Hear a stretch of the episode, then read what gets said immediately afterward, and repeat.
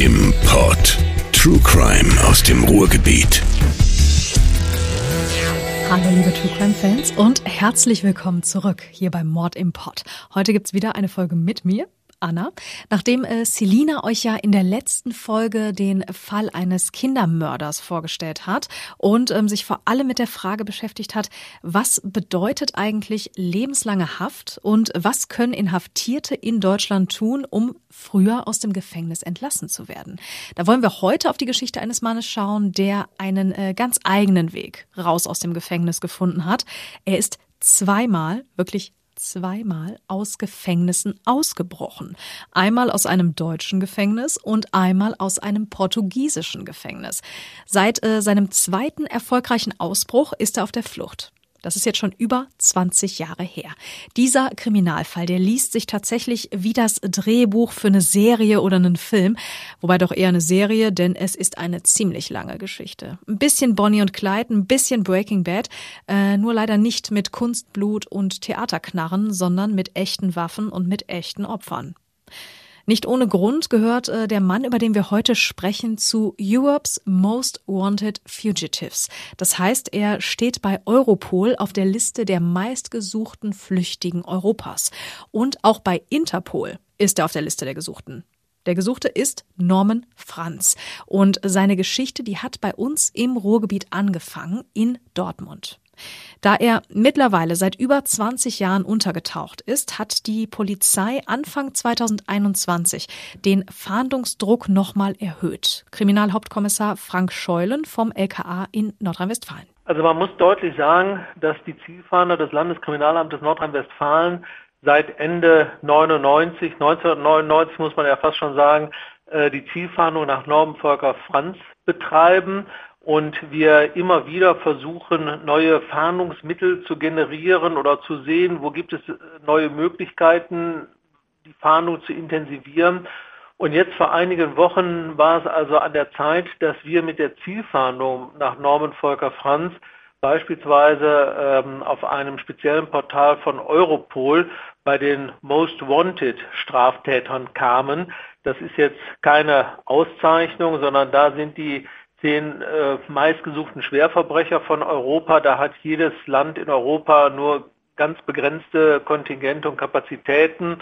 Da konnten wir jetzt äh, mit unserer Zielfahndung, Öffentlichkeitsfahndung an Norman Volker Franz äh, diesen Platz besetzen. Das haben wir natürlich wahrgenommen, um nochmal einen Anstoß äh, zu geben in Richtung Zielfahndung Norman Volker Franz. Und man muss auch deutlich sagen, Darüber hinaus hatten wir die Möglichkeit, über den Interpol-Verbund äh, an mehr als 190 Staaten dieser Erde an den dortigen Fahndungsinternetseiten im Bereich der Social Media auch ebenfalls nochmal diese Zielfahndung nach Norm Volker Franz festzumachen, so dass wir letztendlich sagen können, wir fahnden jetzt momentan weltweit nach ihm. Das haben wir vorher auch schon getan, aber mit den Social Media, mit den neuen Kanälen ergeben sich dann da halt doch nochmal neue Möglichkeiten. Auf der Seite von Interpol, da wird Norman Franz unter einer sogenannten Red Notice geführt. Das meint Folgendes. Das ist äh, innerhalb der Interpol-Staaten einfach nur der Hinweis, dass es einen Haftbefehl gibt. Wir haben ja die Sachlage, dass wir seit äh, Ende 1999 nach ihm fahnden, auch schon weltweit und äh, letztendlich ist das die Information an die Mitgliedstaaten, dass da eine Person mit internationalem Haftbefehl gesucht wird. Auf den Fahndungsseiten, da gibt es natürlich auch Fotos von Franz, alte Fotos. Genau diese Fotos, die findet ihr auf unseren Social-Media-Kanälen bei Instagram und bei Facebook. Dazu gibt's auch noch einen ganzen Haufen Infos zu dem Mann. Er ist heute 51 Jahre alt, 1,77 Meter groß, hat braune Augen und hellblonde Haare. Er spricht Deutsch, Englisch und Portugiesisch. Auch Charaktereigenschaften und Interessen werden auf der Fahndungsseite aufgezählt. Das liest sich ein bisschen wie so ein äh, ja, Poesiealbum für Verbrecher. Demnach hat Franz eine Affinität zu Waffen, zum Militär, macht gerne Sport, vor allem Krafttraining, hat ein freundliches, charmantes Auftreten, vor allem gegenüber Frauen und gleichzeitig eine hohe Gewaltbereitschaft zur Erreichung von Zielen. Es gibt auch eine Sprachaufnahme von ihm. Die ist ebenfalls auf den Fahndungsseiten zu hören. Das ist eine ältere Aufnahme. Ähm, dem Inhalt nach hören wir hier einen Ausschnitt aus einem Telefonat, das er damals in der Haft in Portugal getätigt hat. Wahrscheinlich hat er da mit seiner damaligen Frau telefoniert. Wir hören mal rein. Ich habe gerade mit ihm gesprochen, ne? Mhm. Also der ist super, auf jeden Fall. Und äh, ich, Ende der Woche, ich bin jetzt, äh, werde ich vom Gefängnis für eine halbe Stunde ins äh, Gericht überführt. Mhm. Oh, ja. Und äh, da wird dann äh, in, entschieden, ob ich äh, ausgeliefert werde oder nicht. Ich weiß nicht, ob das endgültig ist. Auf jeden Fall, da findet so ein Vordings statt. So klang der Mann vor über 20 Jahren. Die Stimmprobe, die ist für die Ermittler besonders aussagekräftig, auch wenn sie schon so alt ist. Weil er eben für einen Mann eine recht hohe, markante Stimme hat. Man kann vieles verändern. Ob man seine Stimme verändern kann, das äh, mag dahingestellt bleiben. Letztendlich äh, ist auch das ein weiteres Indiz, ähm, wo man schauen kann, hören kann und überlegen kann, ob man einen Menschen mit solch einer hohen Stimme schon mal irgendwo gehört hat. Und wir würden uns über solche Hinweise freuen, weil wir dann da nochmal Ansatzpunkte daraus gewinnen könnten. Eine Belohnung wurde auch ausgesetzt, 25.000 Euro für Hinweise, die zu seiner Ergreifung führen. Soweit die Fakten von den Fahndungsseiten. Lasst uns jetzt aber mal ganz zum Anfang gehen. Die Geschichte dieser lebenslangen Flucht, die beginnt in Dortmund. Norman Volker Franz wird am 30. Januar 1970 geboren in Arnsberg. Er ist noch ein Kind, als seine Eltern mit ihm nach Dortmund in die Nordstadt umziehen. Hier geht er zur Grundschule, wechselt dann auf die Hauptschule, schließt diese 1986 ab und macht danach die Fachoberschulreife. Es folgt eine Elektrikerlehre, die er auch wieder erfolgreich abschließt. 1990, da ist er 20 Jahre alt, geht es für ihn dann zur Bundeswehr. Also bis hierhin eine ziemlich normale Kindheit und Jugend. Nach seiner Bundeswehrzeit will Franz dann das Abitur machen. Dafür besucht er das Westfalenkolleg in Dortmund. In einer äh, ZDF-Dokumentation aus dem Jahr 2007 zu dem Fall erinnert sich ein ehemaliger Lehrer von Franz, dass äh, dieser ein unauffälliger, zuvorkommender Schüler gewesen sei mit besonders guten Noten in Mathe und Physik. Er hätte dort also durchaus einen guten Abschluss machen können. Aber dazu kam es nicht mehr. Denn parallel zu diesem doch völlig normalen, unauffälligen Lebenslauf hatte er noch ein anderes Leben. Und das flog ihm im Jahr 1995 um die Ohren, da war er 25. Franz ist damals Teil einer Clique in Dortmund. Fünf Männer, alle in ihren Zwanzigern. Teilweise sind die seit Grundschultagen miteinander befreundet, also wirklich enge Freunde. Und diese enge Freundschaft würde sie alle ins Gefängnis bringen. Das Ganze hat eine etwas längere Vorgeschichte, in der Norman erstmal nicht auftaucht. Die ähm, Vorgeschichte, die ist aber wichtig, um zu verstehen, was da später passiert ist. Ich habe die Namen seiner Freunde und alle anderen Beteiligten in diesem Podcast geändert, weil es in diesem Fall nur noch um die Fahndung nach Franz geht. Wir nennen seine Freunde deshalb in diesem Podcast Peter, Paul, Julian und Thomas.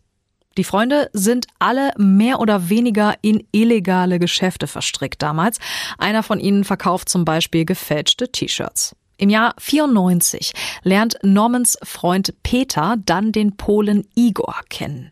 Auch der ist mit illegalen Geschäften unterwegs. Er verkauft geschmuggelte Zigaretten. Die beiden haben sich offenbar gut verstanden, denn Peter leiht Igor schon recht schnell mehrere tausend D-Mark. Das kann er machen, weil sein Großvater immer größere Geldbeträge in Bar zu Hause liegen hat. Das Geld, das will Igor innerhalb von zwei Wochen zurückzahlen mit ordentlich Zinsen. Das funktioniert nicht, aber es führt noch nicht zu bösem Blut. Stattdessen verstricken sich die beiden immer weiter. Denn auch Peter will jetzt ins Zigarettenschmuggelgeschäft einsteigen. Deshalb vermittelt er Igor sogar noch eine Garage, in der sie Ware einlagern können. Kurze Zeit später fragt Igor Peter dann, ob er ihm auch noch ein Auto organisieren könne. Auch das macht Peter. Er lässt den Wagen sogar auf seinen Namen laufen. Also ihr merkt, die beiden, die haben sich immer mehr miteinander verwoben. Nur kurze Zeit später verursacht Igor betrunken einen Unfall mit diesem Auto. Um aus dem Knast rauszukommen, muss eine Kaution gezahlt werden. Auch die übernimmt Peter. Am nächsten Tag bekommt der sein Geld aber dann auch schon wieder zurück. Die beiden gehen gemeinsam zum Großvater von Peter. Der legt das Geld zurück und Igor sieht, dass da mehrere 10.000 Mark in dieser Geldkassette liegen. Kurze Zeit später versuchen mehrere Leute beim Großvater einzubrechen. Es stellt sich dann auch heraus, dass sie diesen Tipp mit dem Bargeld, das darum liegt, tatsächlich von Igor bekommen haben. Jetzt könnte man denken, spätestens da kam es dann zum Bruch. Aber auch das war es nicht. Es kam noch nicht zum finalen Bruch zwischen den beiden. Irgendwie kommen die trotzdem wieder zusammen und machen eben weiter gemeinsam Geschäfte mit dem Schmuggel von Zigaretten. Der Bruch kommt erst, als Igor im März 1995 wegen des Verdachts auf schweren Raub vorläufig festgenommen wird. Er wird zwar kurze Zeit später wegen mangelndem Tatverdacht wieder freigelassen, ist aber dennoch ziemlich sauer. Und dazu kommt noch, dass, während er im Knast ist, die Garage mit den Zigaretten komplett leergeräumt wird. Unter anderem von einem Mann, der noch auf Geld von Igor wartet. Igor macht aber seinen Geschäftspartner und ja irgendwie auch Freund Peter dafür verantwortlich. Dann kommt der 15. Mai 1995. Bis hierhin ist unser Mann, Norman Franz, noch nicht wirklich in Erscheinung getreten. Das wird sich jetzt ändern. An diesem 15. Mai 1995 sitzt Igor mit zwei polnischen Bekannten, wir nennen sie Mirko und Janek, zusammen. Die beiden betrinken sich mit einer Menge Wodka. Gegen Abend kommt Igor dann äh, betrunken auf die Idee, Geld von Peter zu fordern. Denn er glaubt immer noch, dass Peter für die leergeräumte Garage verantwortlich ist und dafür, dass er da damals kurze Zeit in Haft saß. Deshalb fahren die drei Polen zum Haus von Peter, treffen da aber nur dessen Frau. Peter erfährt davon, dass die drei vor seinem Haus sind und fährt auch sofort dorthin. Auf dem Weg trommelt er seine Freunde zusammen. Als alle ankommen, sind die drei Polen noch immer vor Ort und trinken Schnaps. Vor dieser Wohnung haben wir dann also alle fünf später wegen Mordes verurteilten Freunde, dazu die drei Polen und einen weiteren Mann, den nennen wir jetzt Jochen. Peter begrüßt seine Freunde und geht dann rüber zu Igor. Die beiden, die reden recht lange miteinander. Alle anderen unterhalten sich ebenfalls. Das scheint alles friedlich zu sein. Die drei Polen fahren dann weg und äh, Peter erzählt seinen Freunden, worüber sie gesprochen haben. Und das ist dann nicht mehr ganz so friedlich, denn Igor hat ihm wohl erzählt, dass er ihn für den Aufenthalt im Gefängnis und für den Diebstahl der Zigaretten verantwortlich mache und deshalb jetzt 33.000 Mark verlange. Zudem wolle er monatlich 5 bis 10.000 Mark haben, sonst sei Peter und seine Familie bedroht.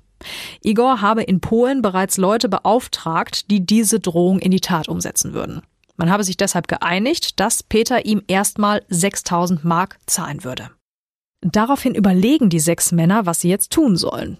Norman Franz, der schlägt vor, dass ähm, Peter sich das Geld von seinem Großvater leihen solle oder dass man die Polen zur Rede stellen und zusammenschlagen solle. Man einigt sich darauf, sich später bei Norman Franz in der Wohnung weiter zu beraten. In dieser Wohnung ist auch die Verlobte von Norman Franz, Sandra. Ihr Name ist nicht geändert, den findet ihr auch überall im Netz. Sandra, die war an diesem Abend aber wohl krank und deshalb die ganze Zeit im Schlafzimmer. Sie wird später im Verlauf der Geschichte noch wichtig. Peter holt eine Pistole, einen Baseballschläger und ein Messer aus seiner Wohnung und kommt dann zur Wohnung von Norman. Zwischenzeitlich trifft er aber nochmal auf die drei Polen und man verabredet sich für 23 Uhr auf einem McDonalds Parkplatz zur Geldübergabe. Bevor es zu diesem Treffen kommt, treffen sich aber erstmal alle Freunde. Das ist so kurz nach 22 Uhr in der Wohnung von Norman. Also Peter, Thomas, Paul, Julian, Norman und Jochen. Jochen hat zu diesem Treffen wahrscheinlich eine Handgranate mitgebracht. Man überlegt zuerst, ob man Igor nicht mit Geld besänftigen könne, aber im Laufe des Gesprächs, da kippt diese Diskussion in eine ganz andere Richtung. Jetzt geht es darum, das Problem endgültig zu lösen. Man wird sich einig, dass der Pole sterben müsse, damit das Problem aus der Welt geschafft wird. Da kommt dann die Handgranate ins Spiel. Man diskutiert, welche Wirkung es wohl haben würde, wenn man die Handgranate ins Auto der Polen werfen würde. Es wird noch ein bisschen weiter diskutiert, auch darüber, dass man mit der Aktion ja möglicherweise zwei Unschuldige töten würde. Auch die Frage, was man machen wolle, wenn die Handgranate nicht alle drei sofort tötet. Auch das wird besprochen. Die sechs Männer fassen einen Plan, um auch das auszuschließen und machen sich dann auf den Weg zum Treffpunkt. Jetzt kommt eine kleine Neuerung hier im Podcast. Es gibt jetzt eine kleine Werbeunterbrechung. Unser Unternehmen hat für diese Folge einen Sponsor gewonnen. Ihr hört jetzt also diese Werbung und danach geht's dann weiter. Das kennt ihr auch. Wie schwer ist es bitte, jetzt den Überblick überhaupt noch zu behalten? Zwischen den ganzen Videokonferenzen, E-Mails, Telefonaten, Nachrichten über die zahlreichen Messenger, dann irgendwie noch nach dem Job schnell einkaufen mit der Einkaufsliste, irgendwie mit dem Partner das Ganze koordinieren, abends vielleicht noch mal ein paar Freunde digital treffen. Ganz schön viel Stress. Und dann kommen am Ende des Monats immer noch Versicherungen obendrauf. Unendlich kompliziert, sowieso. Muss aber gar nicht sein. Denn Clark bringt Ordnung in das Versicherungschaos und macht Versicherungen einfach. Da kannst du dir deine Versicherungen einfach digital mit dem Smartphone managen und endlich mal den Überblick behalten. Das ist total praktisch, denn du hast auf deinem Handy alles im Überblick. Und so funktioniert's. Du registrierst dich in der App oder über die Website und gibst einfach an, welche Versicherungen du bereits hast. Das ganz ohne Papierkram. Gibt's dann alle Details zu deinen bestehenden Verträgen übersichtlich und digital eben zusammengefasst. Und dazu auch noch hilfreiche Tipps, wie du deine Versicherungssituation verbessern kannst und wo du bares Geld mit einem Tarifwechsel sparen kannst. Alles kostenlos und vor allem unabhängig von einzelnen Anbietern. Denn Clark findet auf Basis deiner aktuellen Lebenssituation mit einem Algorithmus aus über 160 Versicherern genau den Tarif, der am besten zu dir passt. Also, wenn du Fragen hast oder dir eine persönliche Beratung wünschst, die Clark Versicherungsexperten stehen dir gerne per Telefon, E-Mail oder auch per Chat zur Verfügung. Und Clark gibt allen Podcast-Hörern von Mord im Pod einen Amazon-Gutschein von bis zu 30 Euro. Einfach jetzt die Clark-App runterladen oder direkt auf die Homepage gehen. clark.de für Deutschland oder goclark.at für Österreich und mit der Registrierung einfach den Gutscheincode MIP eingeben. Wenn ihr eure bestehende Versicherung hochladet, gibt's den 15 Euro Amazon-Gutschein. Bei zwei Versicherungen sind sogar ganze 30. Aber keine Angst, ihr müsst keine Versicherung in der App abschließen. Einfach nur die existierenden hochladen. Die ganzen Teilnahmebedingungen gibt's in den Show Notes. So, ihr Lieben, da sind wir wieder. Jetzt garantiert werbefrei bis zum Schluss. Es ist mittlerweile kurz nach 23 Uhr. Norman und seine Freunde haben einen Plan geschmiedet, um ihrem Freund Peter das Problem, also die Erpressung durch Igor, vom Hals zu schaffen. Sie machen sich mit zwei Autos auf den Weg zum Treffpunkt. Norman Franz hat ein Schrotgewehr dabei und auch die anderen haben teilweise Waffen. Auf dem McDonalds Parkplatz, da steigt Peter dann kurz aus und erklärt Igor, der zusammen mit Mirko und Janek im Auto zum Treffpunkt gekommen ist, dass er das Geld in Herdecke bei einem Bekannten holen würde. Allerdings finden die Polen es komisch, dass da dieses dritte Auto mit Norman und den anderen dabei ist. Peter beteuert, dass seine Freunde keine Gefahr darstellen würden, er würde sie aber jetzt dann auch nach Hause schicken. Also steigen alle wieder in ihre Autos und Igor sagt wohl noch zu seinen Begleitern, dass man doch wegen 6000 D-Mark niemanden umbringen würde. Man müsse sich da keine Sorgen machen. Was die drei nicht wissen, Peter, der schickt seine Freunde nicht nach Hause. Sie vereinbaren, dass die schon mal zu einer Tankstelle an der B54 vorfahren und da dann warten, bis Peter und das Auto mit Igor und den anderen beiden dort vorbeikommt. Dann sollten sie unauffällig mit ein bisschen Abstand hinterherfahren. Norman fährt also vor und wartet an der Tankstelle, bis die beiden Autos vorbeikommen. Dann folgt er mit Abstand. Peters Wagen biegt von der B54 in Richtung Hohensieburg ab. Das war damals und ist auch heute noch ein ziemlich abgelegenes Gebiet, dünn besiedelt, viel Wald. An der Ecke Reichsmark-Wannestraße stoppt Peter. Direkt an der Kreuzung, da ist ein Golfplatz. Häuser gibt's da erst in einiger Entfernung, also eine sehr abgelegene Stelle war das tatsächlich. Der Wagen mit Igor, Mirko und Janek stoppt ebenfalls. Peter hält die entsicherte Handgranate in seiner Hand, steckt sie in die Hosentasche, als er aussteigt und geht auf das Auto der drei Polen zu. Igor will auch aussteigen, aber Peter schiebt die Tür wieder zu. Er unterhält sich durch das halb geöffnete Seitenfenster mit den Insassen des Autos und die haben in dem Moment keine Ahnung, was da gerade vor sich geht. Dann wirft Peter die Handgranate in das Auto und rennt weg. Einige Sekunden später explodiert die Handgranate. Die Seitenscheiben werden rausgeschleudert und das Benzin des Wagens fängt Feuer. Keiner der drei Insassen ist sofort tot. Igor schafft es nicht, aus dem Auto zu klettern und verbrennt. Mirko schafft es, sich trotz eines zerfetzten Unterschenkels durch ein Seitenfenster des Wagens zu retten und in einen Graben zu kriechen. Auch Yannick schafft es, aus dem Auto herauszuklettern. In diesem Moment kommt das Auto mit Norman und den anderen am Tatort an. Sofort wird das Feuer auf die beiden Verletzten eröffnet. Mirko wird durch einen Kopfschuss getötet.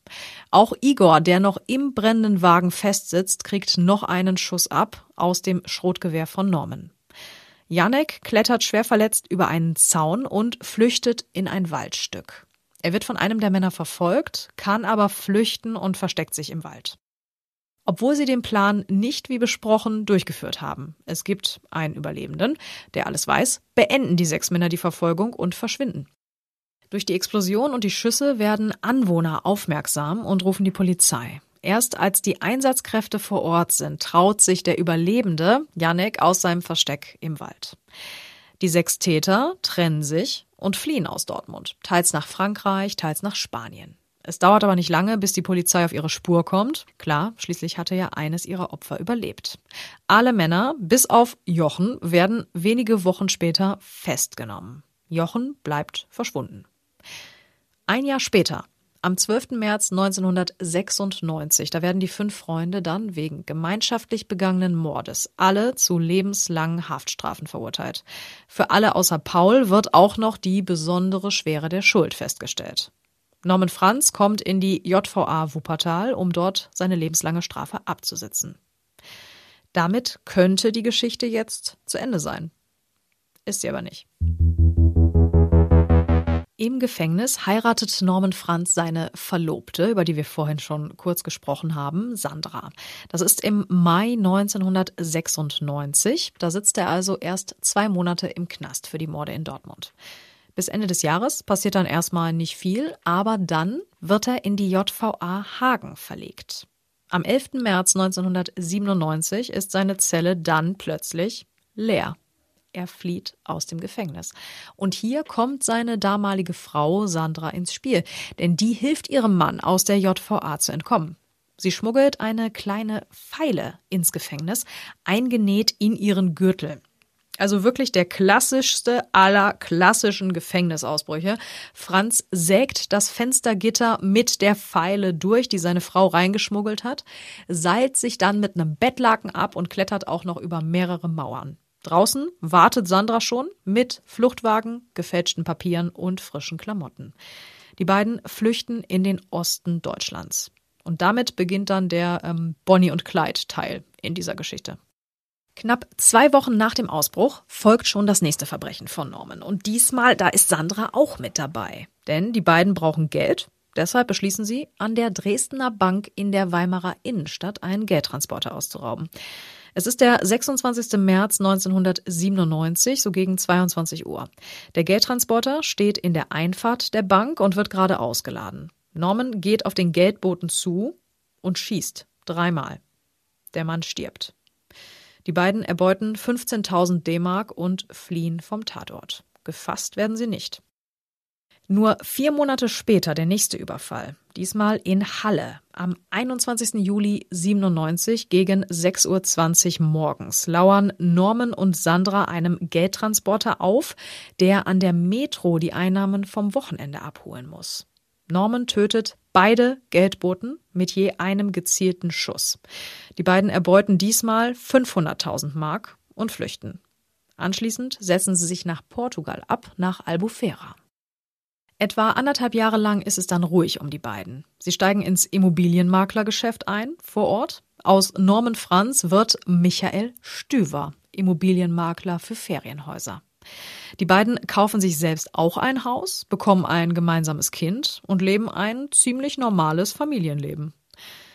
Im Oktober 1998 werden sie dann aber dabei beobachtet, wie sie in Portugal eine Bank ausspähen.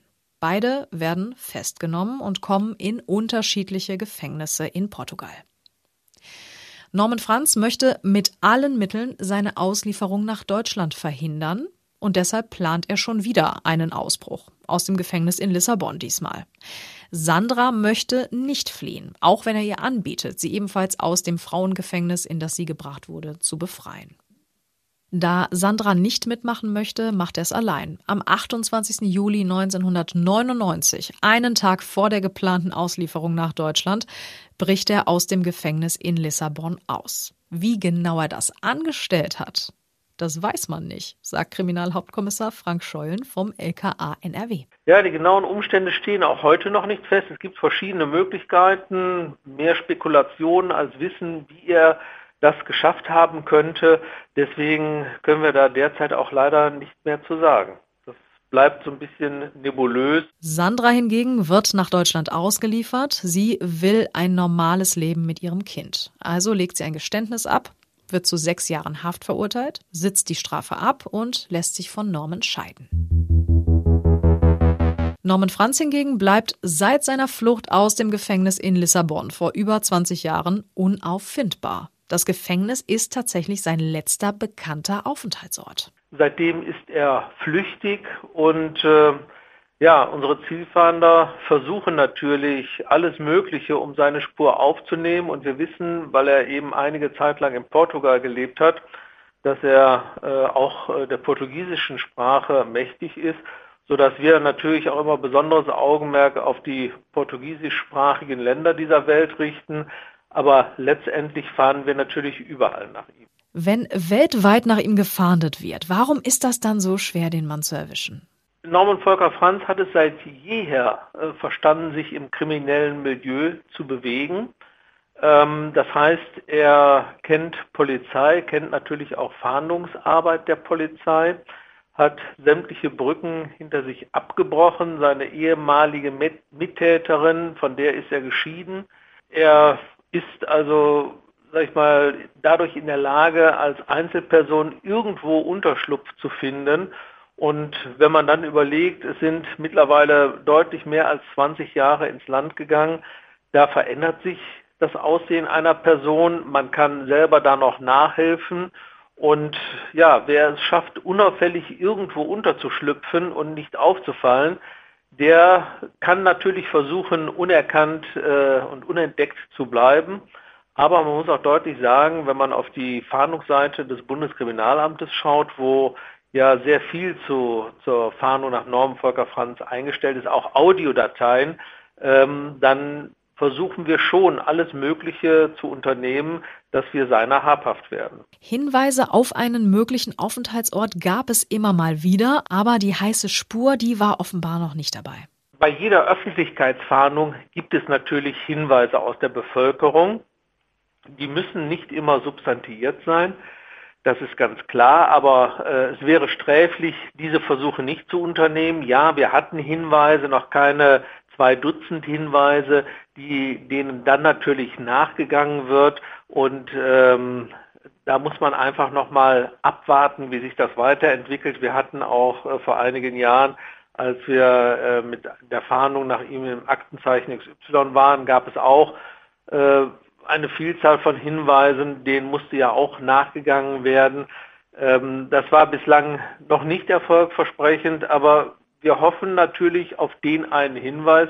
Spannend in diesem Zusammenhang, die Fahndung nach Franz endet nur in zwei Fällen. Dead or alive, um es äh, reißerisch auszudrücken. Jetzt die professionelle Erklärung. Der Zielfahndungsfall Norman Volker Franz wird durch unsere Zielfahnder erst an zwei Punkten beendet, nämlich wenn er festgenommen wurde und einem deutschen Haftrichter vorgeführt wurde, der den Haftbefehl erlässt. Das ist die eine Variante. Und die andere Variante, auch daran muss man denken, ist, dass wir zweifelsfrei feststellen können, dass er verstorben ist. Ähm, dazu benötigen wir natürlich äh, nicht einfach nur den Hinweis, dass er verstorben ist, sondern wir brauchen dann schon äh, die Stelle, wo er beerdigt ist, möglicherweise, um ihn zu exhumieren und eine DNA-Analyse äh, unternehmen zu lassen, durchführen zu lassen. Und wenn wir dann zweifelsfrei wissen, dass er verstorben sein sollte, das wäre dann der andere Grund, äh, durch den die Zielfahndung nach ihm beendet wird. Und ansonsten, sofern diese beiden Punkte nicht vorliegen, ist er weiterhin aktuell bei uns in Nordrhein-Westfalen in der Zielfahndung. Und es könnte durchaus sein, dass Franz schon tot ist. Das kann man nie ausschließen, insbesondere wenn man natürlich, äh, sag ich mal, nach fünf Tötungsdelikten auf der Flucht ist, ähm, da natürlich ähm, ja durch die Belohnung gibt es einen gewissen Anreiz, ob von der Beute noch äh, Gelder übrig sind, äh, kann ich nicht beurteilen. Aber er muss natürlich immer zusehen, dass er äh, Spuren verwischt, dass er unauffällig bleibt und äh, jede Verkehrskontrolle, in die man durch Zufall gerät, könnte, könnte äh, ihn auffallen lassen, auffliegen lassen, weil möglicherweise mit seinen Papieren etwas nicht in Ordnung ist, irgendwelche Daten auf Einwanderungsscheinen, Belegen nicht stimmen, wenn man unterstellt, dass er sich im außereuropäischen Ausland aufhält. Also da muss man schon, ähm, sag ich mal, sehr umsichtig vorgehen und das zerrt letztlich natürlich auch an den Nerven, wenn man hinter jedem Baumstamm ich sag mal, überspitzten Zielfahnder des Landeskriminalamtes vermuten muss. Es hieß ja auch mal, dass er in Südamerika vermutet wird. Also es gab Hinweise auf einen Aufenthalt in Südamerika. Wie gesagt, äh, wir haben insbesondere Länder, äh, wo Portugiesisch gesprochen wird, natürlich im Fokus, weil er Portugiesisch äh, spricht und auch seinerzeit in Portugal sich aufgehalten hat. Aber konkrete Hinweise, wo er sich derzeit aufhalten könnte, die liegen uns in der Tat leider nicht vor ist der Mann ein kriminelles Superhirn. Schließlich ist er zweimal erfolgreich aus dem Gefängnis ausgebrochen, und zwar aus zwei verschiedenen Gefängnissen. Also als kriminelles Superhirn würde ich es nicht äh, bezeichnen. Ja, äh, er ist aus der Justizvollzugsanstalt Hagen ausgebrochen. Da wurde ihm offensichtlich äh, eine Pfeile ähm, reingeschmuggelt in die Justizvollzugsanstalt, mit der er Gitter durchsägen konnte und dann eben äh, fliehen konnte. Die genauen Umstände der Flucht, der zweiten Flucht aus einem portugiesischen Gefängnis sind bis heute nicht ganz klar. Da gibt es also noch verschiedene Unklarheiten. Aber zweimal auszubrechen, das ist schon nicht äh, alltäglich und deswegen äh, ist es unser großes Bestreben, natürlich ihn dingfest zu machen und dann natürlich auch darauf zu schauen, äh, dass so etwas nicht mehr passiert. Wie gesagt, wenn jemand äh, im Ausland festgenommen wird und es geht um eine Auslieferung, nach Deutschland, dann muss diese Person natürlich erstmal in Auslieferungshaft genommen werden.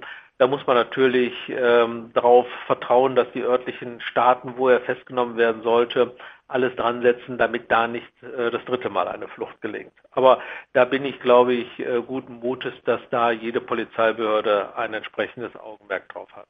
Die Fotos, die auf den Fahndungsseiten der Polizei zu finden sind, sind Originalfotos von damals, von Norman Franz. Das heißt, wie er heute aussieht, das ist unklar.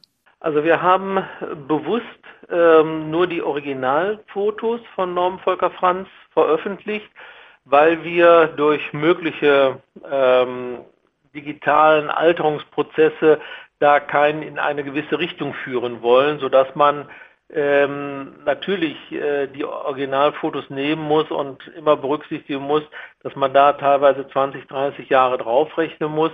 Insbesondere hoffen wir natürlich aus Hinweisen, sage ich mal, von äh, Menschen mit deutscher Staatsangehörigkeit, die irgendwo im Ausland leben, sei es als Rentner, als Pensionäre, als Geschäftsleute, die vielleicht in irgendeiner deutschen Community im Ausland vernetzt sind, wo möglicherweise eine Person verkehrt, die man da eigentlich nicht als auffällig bezeichnen würde.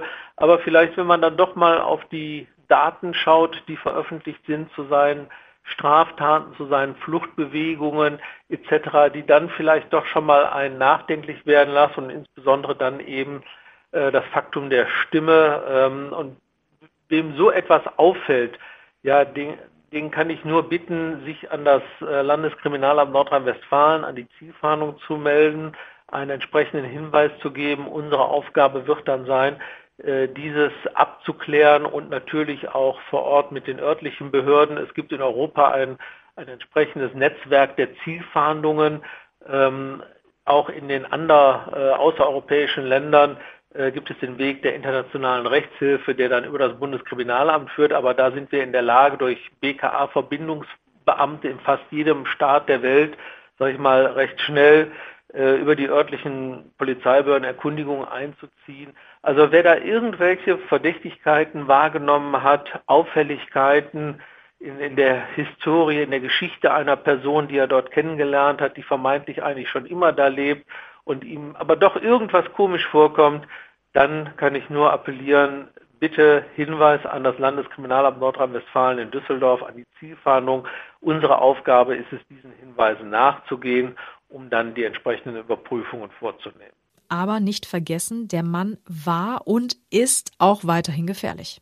Naja, ich meine, äh, er ist äh, in Dortmund wegen zweifachen Mordes äh, verurteilt zu lebenslang. Er steht im dringenden Verdacht, drei weitere Menschen getötet zu haben. Und ich sage mal, bei fünf Toten, die auf der Strecke geblieben sind, da muss man schon eine gewisse Vorsicht walten lassen. Da muss man davon ausgehen, dass diese Person, weil sobald er ausgeliefert werden würde, wäre ja der weitere Weg für ihn abgezeichnet, abzuzeichnen und klar. Und er wird natürlich alles unternehmen, um nicht mehr hier in Deutschland inhaftiert zu werden.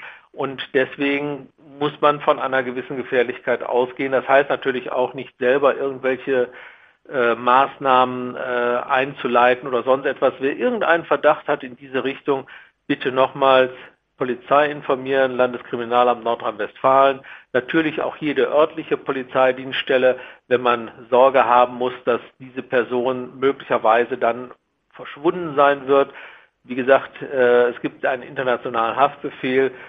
Über 190 Staaten äh, der Erde kennen diesen Haftbefehl, kennen die Fahndung. Da kann man letztendlich sich auch an jede örtliche Polizeidienststelle wenden. In den Show Notes, da findet ihr den Link zur Fahndungsseite. Da gibt es dann nochmal alle Fotos von Norman Franz, alle wichtigen Eckdaten, Personenbeschreibung und so weiter in Ruhe zum Nachlesen. Also, falls ihr da Hinweise habt, wendet euch an die Polizei. Und damit sind wir am Ende dieser Folge angekommen. In vier Wochen gibt es eine neue Folge hier bei uns in unserem kleinen True Crime Podcast. Bis dahin, bleibt mir gesund und macht's gut. Eure Anna. Mord im Pod. True Crime aus dem Ruhrgebiet.